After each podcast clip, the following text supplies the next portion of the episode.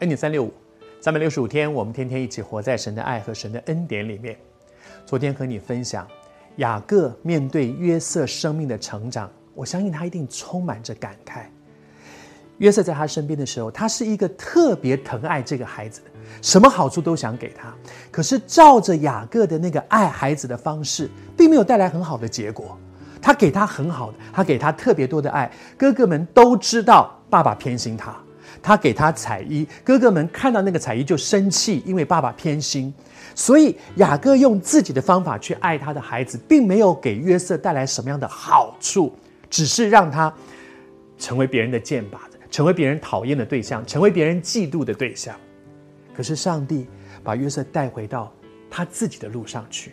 上帝说：“你管不好，来，我来。”上帝一步一步、一步一步的磨练约瑟。为什么要被磨练？因为在爸爸的身边，爸爸保护得太厉害了，所以他的生命里面是毫无雕琢的。而上帝用他的方法去训练这个孩子，以至于这个孩子在上帝的手中成为一个可以被托付、可以被使用、长大的、成熟的、有智慧的一个人。你也为你的孩子很忧心吗？我感觉。我在预备这一集的时候，特别觉得要为一些父母亲来祷告。你为你的孩子很忧心，你用你尽你所能的想把最好的给孩子，可是孩子的表现让你觉得说：我这样做对他真的好吗？我我这么用心的为他，为什么孩子现在变成这样？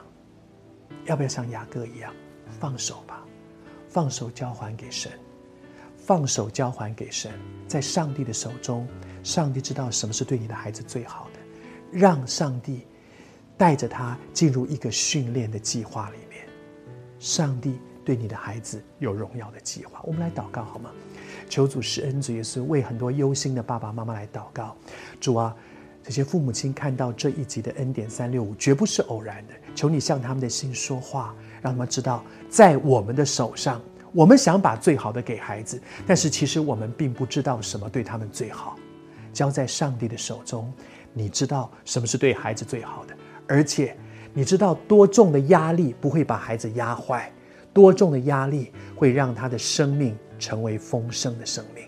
主啊，求你帮助爸爸妈妈肯放手交给神，这是我们的祷告，奉主的名求，阿门。而在雅各的身上，你会发现他自己也给孩子一些很好的榜样。